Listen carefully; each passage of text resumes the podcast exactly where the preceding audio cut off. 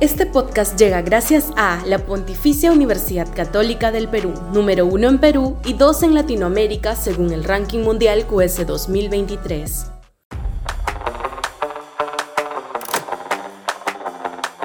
La comandante Boluarte.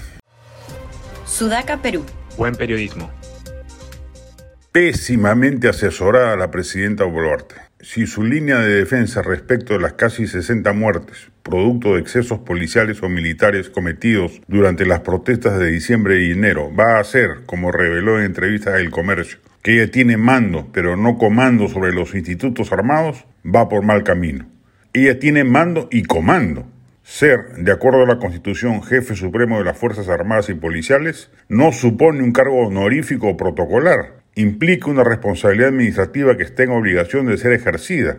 Es más, la propia Boluarte en algunas declaraciones señalaba haber instruido de manera específica a los hombres de uniforme cómo proceder respecto a la protesta. ¿En qué quedamos entonces? ¿Comandó o no? Otra cosa es determinar si ella tuvo o no responsabilidad penal en los excesos cometidos, sobre cuya ocurrencia no cabe duda. Eso lo determinarán las investigaciones fiscales que al respecto se hagan pero lo que no abona en su favor es la displicencia con la que el gobierno reaccionó y sigue reaccionando frente a la contundencia de los hechos denunciados. En el acto debieron ser renunciados los ministros de Defensa y del Interior y sancionados los mandos militares operativos a cargo de la represión acontecida, pero ello no sucedió. La jefa suprema de las Fuerzas Armadas no parecía ni parece dispuesta a hacer lo que en principio corresponde. Parece estar asesorada por constitucionalistas y no por penalistas. Encima, políticamente hablando, con sus declaraciones, la presidenta se ha abierto un frente de divergencia con la derecha que le reprocha con razón querer zafar cuerpo y atribuirle la exclusiva responsabilidad de lo sucedido a los militares y policías. Sin el respaldo de las Fuerzas Armadas a la Constitución, Pedro Castillo seguiría siendo gobernante.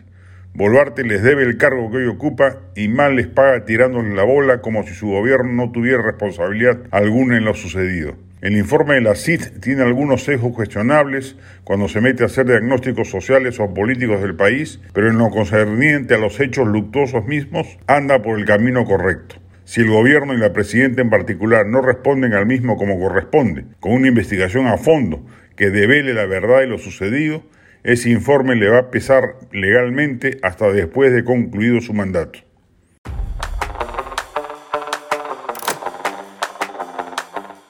Este podcast llegó gracias a AFE, operador logístico líder en el mercado peruano que brinda servicios de almacenaje, transporte de carga, courier y cómics.